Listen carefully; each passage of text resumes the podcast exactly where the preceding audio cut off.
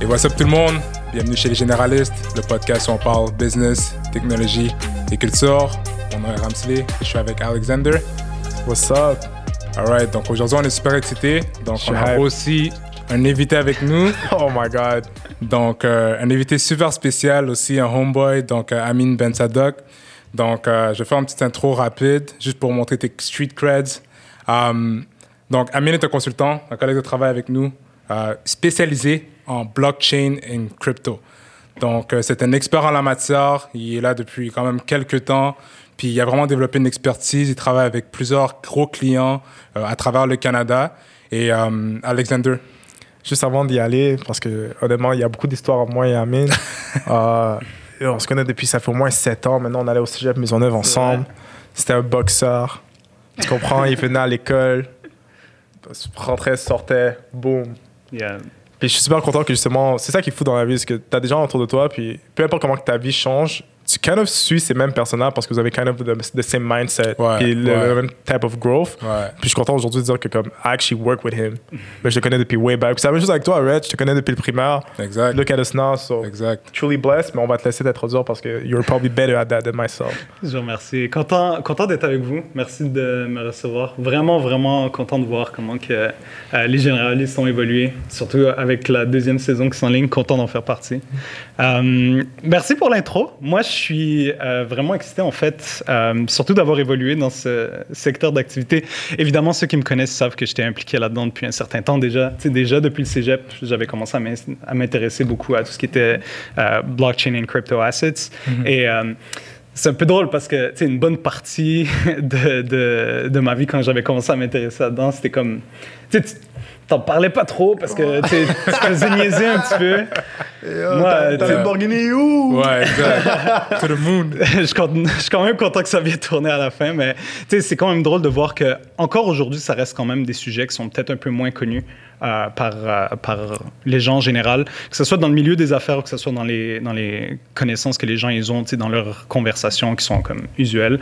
Euh, et en même temps, tu sais, ça devient maintenant un petit peu mon travail de venir éduquer les gens sur comment que, euh, on peut utiliser et la technologie et les actifs numériques pour améliorer comment euh, comment le- le- l'industrie peut euh, rouler, comment qu'on peut aller créer des nouvelles opportunités avec ça. OK.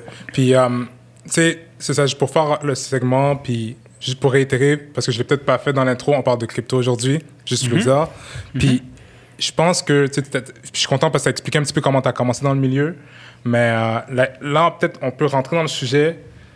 Juste, on va commencer par une question simple. C'est quoi la différence entre la crypto-monnaie puis la blockchain? Bonne question. Euh, règle générale, surtout quand on l'entend dans les médias ou, dans, les, dans les articles qu'on va aller voir sur Internet, c'est très rare en fait qu'on va aller voir une distinction qui est claire entre euh, les deux composantes. Donc, avant de parler euh, de crypto-monnaie, je pense que ça peut être intéressant de vraiment définir ce qu'est la technologie. La technologie qui est inhérente à toutes les crypto-monnaies, c'est une technologie à base de chaîne de blocs, la blockchain. Et évidemment, sans avoir à aller trop, trop euh, dans, dans- Dans dans les détails Ouais. du technique de comment ça roule, on arrive à comprendre que euh, c'est euh, une, une technologie qui avait été mise en place euh, pour venir faciliter les échanges d'informations, venir simplifier en fait comment l'information était distribuée à travers différentes parties, et aussi pour venir accorder une, une, une alternative à différentes structures et différentes infrastructures qu'on connaît aujourd'hui. Donc, par exemple, le- la première fois, en fait, que ça a été euh, mentionné à proprement dit comme étant hey, Bitcoin is a thing, c'était euh, un petit peu après la crise euh, financière en 2008, où est-ce que le tout premier white paper a été sorti, le Bitcoin peer-to-peer euh, tool. Quand ça a été sorti, en fait, par un Satoshi Nakamoto, Qu'on sait pas c'est qui. Qu'on sait c'est pas encore. Jusqu'à maintenant. Peut-être qu'il est mort, peut-être qu'il est pas mort. Peut-être qu'il est mort. Ouais. Euh, personnellement, je crois qu'il est très futé d'avoir été euh, très discret sur, euh, Ouais, sur son vrai. identité. Parce qu'évidemment, euh, avec le recul, on, on a pu comprendre qu'il y a eu pas mal de, de, de prises de position qui étaient très différentes par rapport à la portée de Bitcoin. Mhm. Par contre, quand ce white paper est sorti, nulle part dans le white paper on fait mention de quelque chose qui s'appelle blockchain. Donc, quand on euh, parle de Bitcoin, initialement, ça avait été présenté comme étant euh, un, un- un outil qui venait euh, décentraliser toute la structure de paiement qui venait venir faire interagir les différentes personnes, peu importe où est-ce qu'ils se trouvent à travers les géographies, peu importe où est-ce qu'ils se trouvent en tant qu'entité, etc. Et ce qu'il y a eu comme conséquence, c'est que bien qu'au début, ça n'a pas nécessairement été interprété comme étant euh, un, un- un outil qui était officiellement euh, présenté comme étant hey, ça, ça devient une monnaie et dorénavant, on commence à l'utiliser. Évidemment, ça a pris du temps avant que ça se maturise. Par contre, la technologie sur laquelle euh, le Bitcoin était basé a pris une tangente qui était un peu différente, puis a continué à évoluer où est-ce qu'on a vu l'essor des différentes crypto-monnaies qui sont, euh, qui, qui- qui Sont par la matérialisées suite. par la suite, évidemment. Donc, euh, on en a vu plusieurs. On a vu Ethereum qui est devenu très gros. On connaît les Stellar, les Litecoin. Ouais. C'est d'autres crypto-monnaies majeures qui ont une utilisation euh, concrète. Et puis évidemment, euh, on, peut, on peut aussi parler de- des- des altcoins euh, qui sont peut-être un petit peu moins sérieux, Ouais. est-ce qu'on a des, des- des utilisations qui sont vraiment plus spéculatives, Mhm. mais qui visent ultimement à faire la promotion quand même de la technologie. Je suis super content que tu en parles en fait, parce que je crois que, tout comme que tu as dit, il y a beaucoup, beaucoup, beaucoup de bruit par rapport à ce qu'est la crypto-monnaie. Donc, il y a des gens qui sortent n'importe quelle monnaie. Tu peux avoir ta monnaie, je peux avoir ma monnaie. Il y a, tu peux a avoir même, ta a même monnaie. une monnaie, je pense que c'est comme c'est Dogecoin, c'est comme un Dogecoin, chien, genre. ouais. comme Ouais. c'est juste comme un meme, basically. Exact. Donc, je crois que ça a amené beaucoup de mythes sur le marché. Puis, j'aimerais ça que tu en parles. J'aimerais ça que tu démystifies, en fait. Quels sont les. Tu sais quoi, même pour structurer ça, donne-nous trois mythes qu'il y a sur le marché par rapport à la crypto-monnaie. Je pense que d'abord, puis je suis content quand même d'avoir votre plateforme, parce que ça, c'est quand même des, des, des topics qui sont peut-être un peu moins faciles à aborder avec euh, notre clientèle. Évidemment, moi, aujourd'hui, ce que je fais professionnellement, c'est donner euh, des conseils à des entreprises qui veulent mettre en place des systèmes blockchain. Donc, que ce soit un système qui utilise ou pas une crypto-monnaie, parce qu'on peut avoir des plateformes blockchain qui n'utilisent pas de crypto-monnaie. Comme par exemple, euh, les projets notoires qu'on avait effectués pour euh, la traçabilité des produits euh, de cannabis, la traçabilité de, de- de pré- pierres précieuses.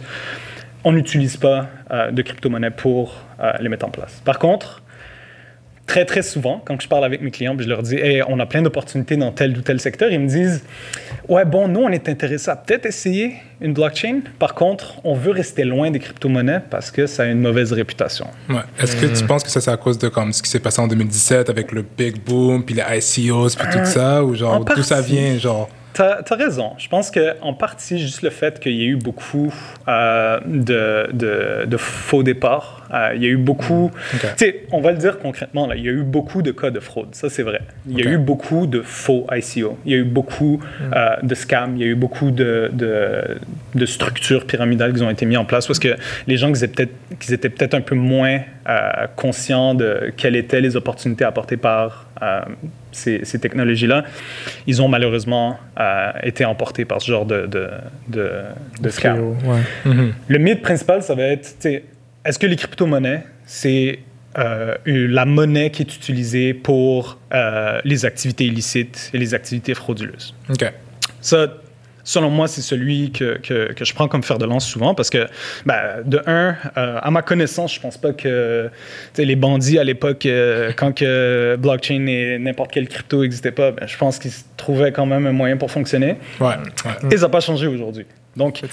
Évidemment, c'est sûr que ça donne accès à des personnes qui auraient potentiellement peut-être un peu moins euh, l'intention d'en faire une, une utilisation pour à des fins à des fins positives, Ouais. c'est ça, Des qui fins veulent qui veulent euh, qui veulent faire euh, des, des, des qui veulent profiter d'opportunités, disons, qui, qui, qui veulent passer sous le radar. Mhm. Ça, c'est quelque chose que, évidemment, c'est comme jouer sur un des bénéfices que peut apporter une crypto-monnaie, comme par exemple euh, l'utilisation d'un pseudonyme, donc être anonyme d'un point de vue, euh, d'un point de vue euh, informatique.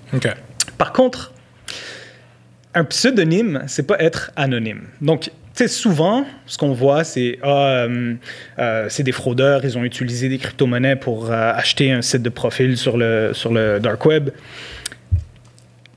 Ils ont utilisé des crypto-monnaies, principalement parce qu'on parle d'un marché qui est peut-être pas nécessairement centralisé au Canada.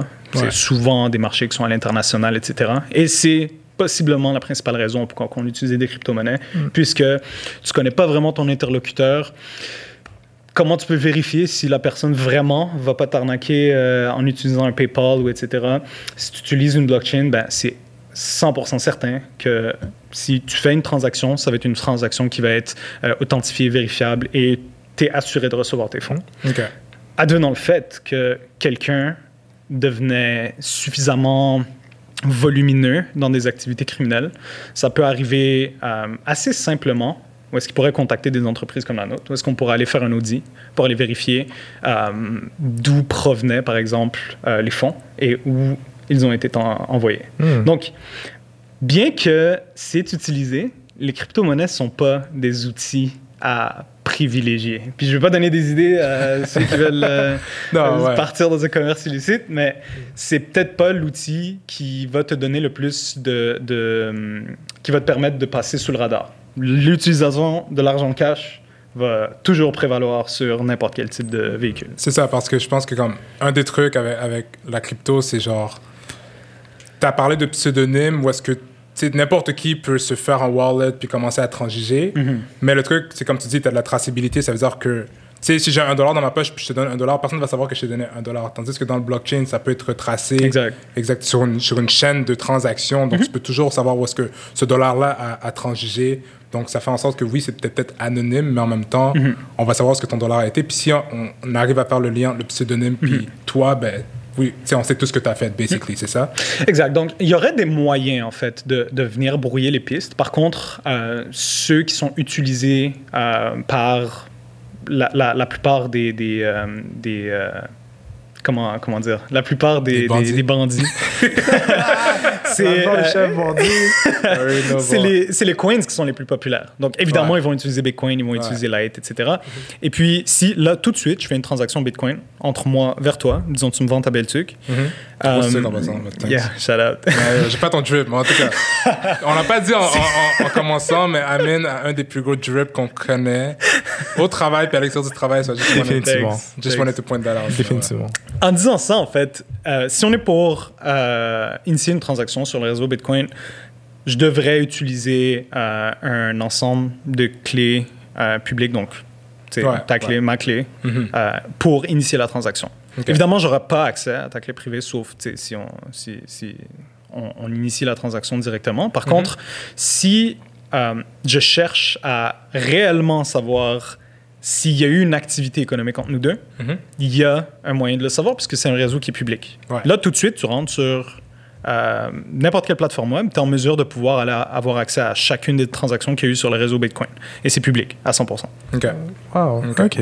Donc, euh, en fait, le premier mythe, la Bitcoin ou n'importe quelle cryptocurrency n'est pas juste utilisé pour les trucs illicites. Mhm. Maintenant, c'est quoi le deuxième? Euh, le deuxième mythe, moi je pense que c'est quelque chose qu'on voit très très souvent euh, sur les réseaux sociaux et surtout euh, dans les derniers mois où est-ce que par exemple il y a eu beaucoup beaucoup euh, d'activités euh, sur, sur les, sur les différentes crypto-monnaies. Donc on a pu voir qu'il y a eu une croissance qui était intéressante c'est à évaluer un peu plus euh, profondément que vraiment juste comme étant un véhicule d'investissement. Mhm. Moi, je vois très, très souvent sur Instagram, j'imagine que tous mes euh, cookies euh, savent que je suis intéressé par le sujet. Puis il Ouais. y en a plein qui disent Ah, il y a ce cours qui vient de sortir qui va t'apprendre à devenir un Bitcoin trader, etc Mhm. puis que tu, tu- vas, tu vas t'enrichir immensément à, à court terme.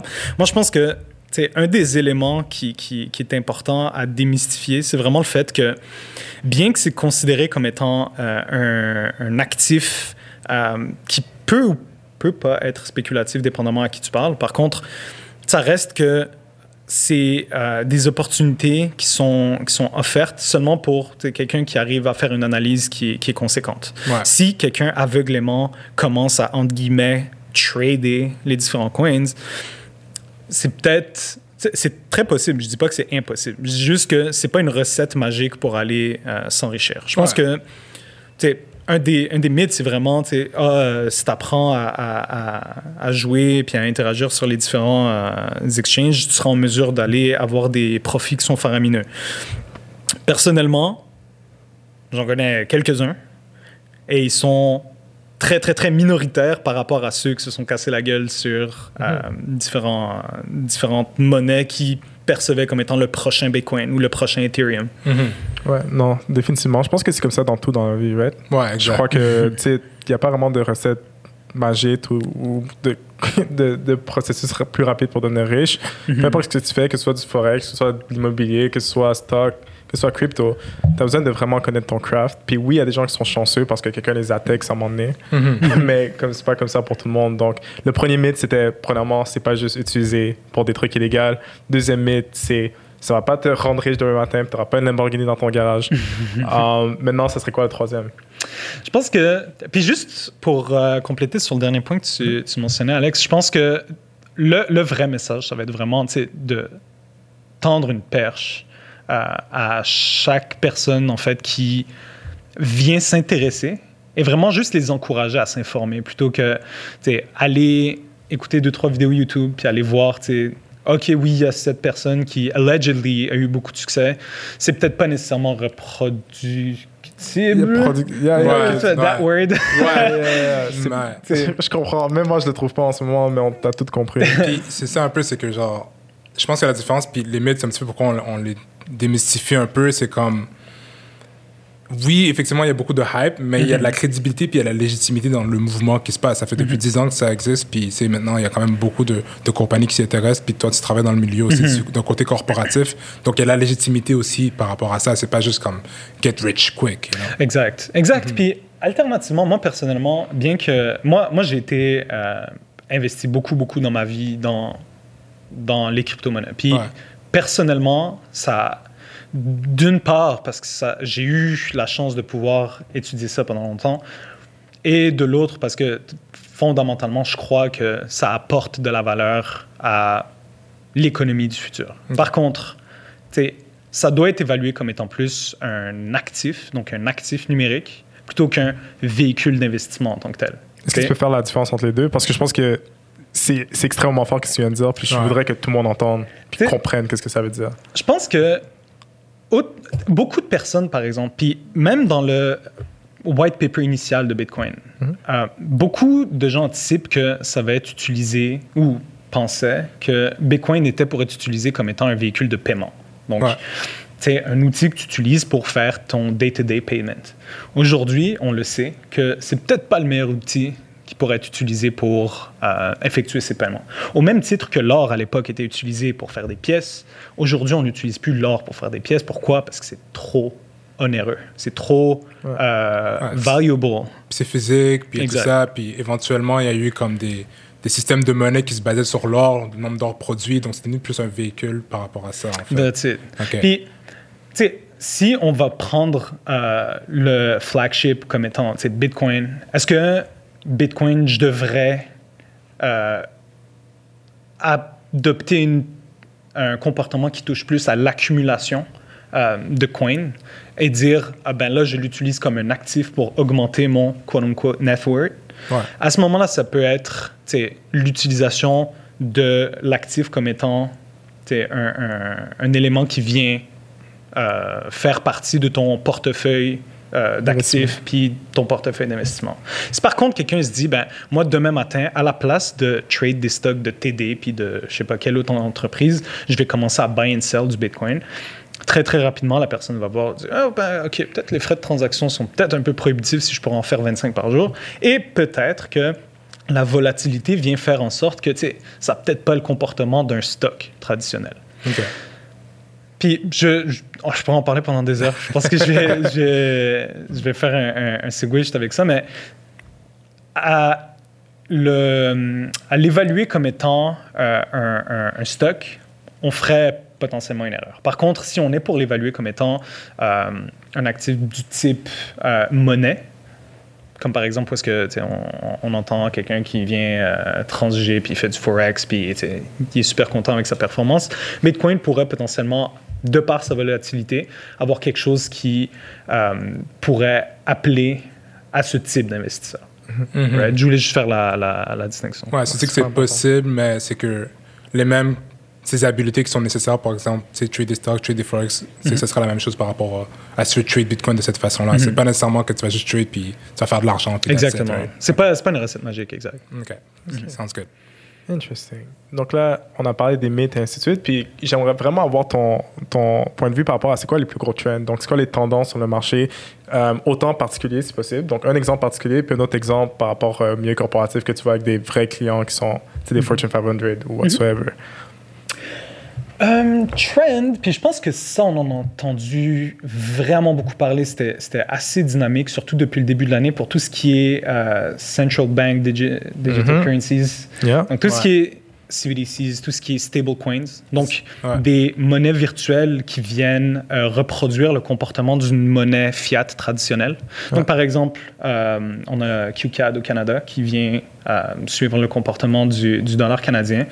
Le Tether aux États-Unis qui vient mimique le comportement du USD. Ça, je pense que c'est des, c'est des avancées qui vont éventuellement permettre à ce qu'on puisse avoir un équivalent numérique d'une monnaie qui est euh, physique, entre guillemets. Je sais pas pour vous, moi personnellement, c'est très rare que j'ai de l'argent en cash. Ouais, je pourrais même pas dire la dernière fois que j'ai eu de l'argent dans mes poches cash. Payer quelque chose cash, C'est mon barber, c'est tout. Et, Ça, c'est la seule à discuter déjà. je te jure. mais c'est fou parce que justement, on parle de tendance, mais je pense que le COVID aussi amène Exact. la tendance à accélérer parce Ouais. que là, tu peux à peine aller au McDo puis donner 5 dollars. À peine. Il y a des, il y a Ouais. des cash qui vont dire non. Donc je pense que tu as complètement raison que euh, la monnaie va évidemment trancher de la même manière qu'elle a tranché de l'or. Ouais. Même des fois, ça allait de l'or au silver parce que le silver coûtait moins cher. Il y a des moments comme ça. C'est vrai? Euh, je pense que la Libye, c'est le dernier à avoir Yeah. tu sais, enlevé le, le bac de silver. Ça? On essaie, on essaie. Um, et par la suite, maintenant, ce sera du fiat money qui veut dire de rien, ça dit en passant, à peut-être justement une certaine digitalisation euh, de la monnaie. Puis juste, Super euh, intéressant. Vais juste te poser une petite question sur ça en passant rapidement. Là, comme, à quel point tu penses que le Canada serait proche de, de, de faire ça Est-ce que tu penses que quelque chose que tu pourrais. Enfin, je sais pas. Est-ce que Très bon. c'est peut-être bon. une question professionnelle Je sais pas. Je suis juste curieux. Ouais, je peux me prononcer là-dessus. Euh, ouais, il y a des travaux en ce moment. Donc, il y a des travaux en ce moment. Euh, ça s'en vient. Évidemment, ils sont un petit peu euh, plus gênés d'être les, d'être les premiers qui vont euh, venir euh, instiguer le changement. Par contre, euh, c'est pas à zéro du tout. Euh. Il y a des travaux qui ont été initiés justement pour pouvoir euh, faire l'essor de, de, de ce genre de, technologie. Évidemment, les, les stablecoins et les CBDCs euh, ont, comme tu le mentionnais, surtout dans le contexte avec COVID, avec tous les éléments qui venaient euh, être apportés à la population par le gouvernement pour un, un stimuli puis pour venir alléger le stress Mhm. financier des, des, des, des citoyens.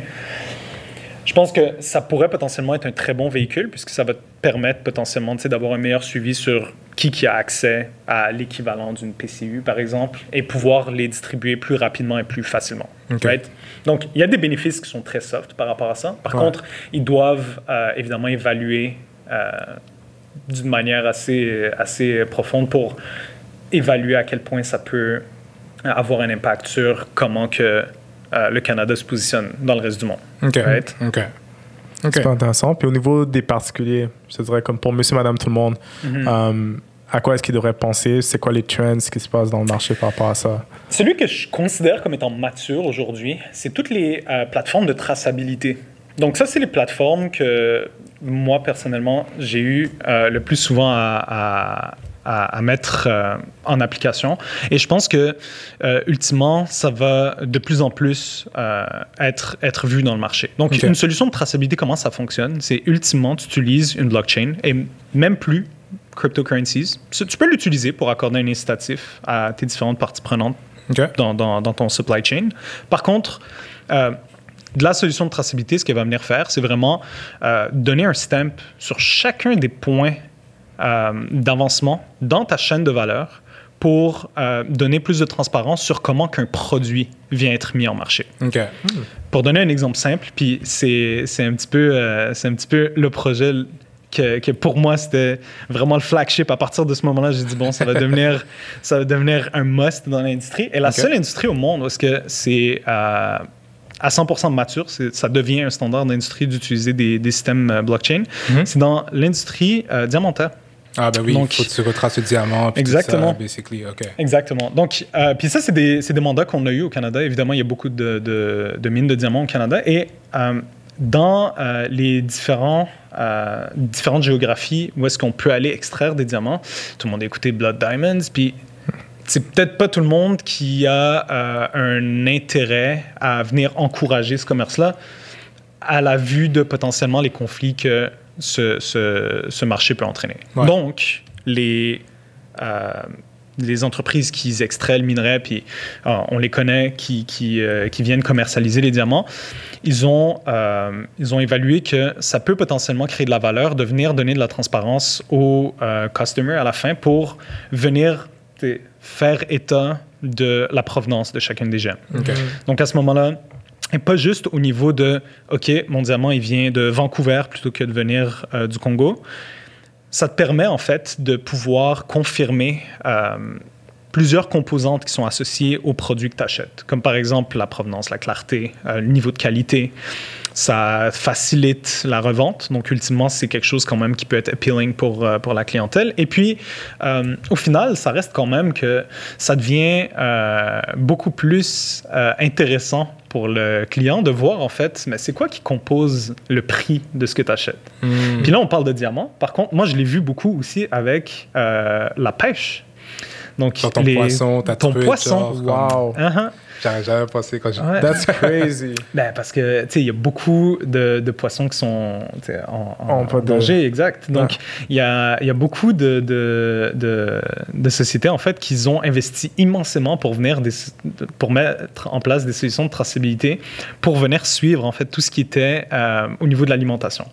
Donc, Poisson en est un mature, mais euh, des entreprises comme Walmart, par exemple, ils ont pu euh, mettre en place en fait des solutions de traçabilité pour venir étoffer en fait euh, leur, leur euh, sécurité. Donc à ce moment-là, s'il y a un rappel, puis il y en a eu, je pense, un Mm. qui touchait à la salmonelle dans la laitue de je sais Ah pas ouais, quelle il y a ferme, quelques, quelques, Ouais, quelques ouais, mois, ouais. Ben, à ce moment-là, c'était une solution de traçabilité qui te permet vraiment de savoir la provenance de chacun de tes, euh, tes petits pistes de salade. Ben, à ce moment-là, tu n'as peut-être pas besoin de faire un recall complet sur l'ensemble de ta chaîne de valeur. Tu peux directement aller Chercher. Chercher. Wow. D'où euh, d'où ça a été obtenu. Et puis, tu peux faire des euh, rappels qui sont euh, euh, That's Ok, pretty cool. c'est- incroyable. cool. Honnêtement, c'est incroyable. Puis, dans le fond, on voudrait juste terminer là-dessus, dans le fond, Ben, euh, sur, une dernière question. Ouais, so, Um, juste, juste pour terminer, il faut qu'on wrap it up.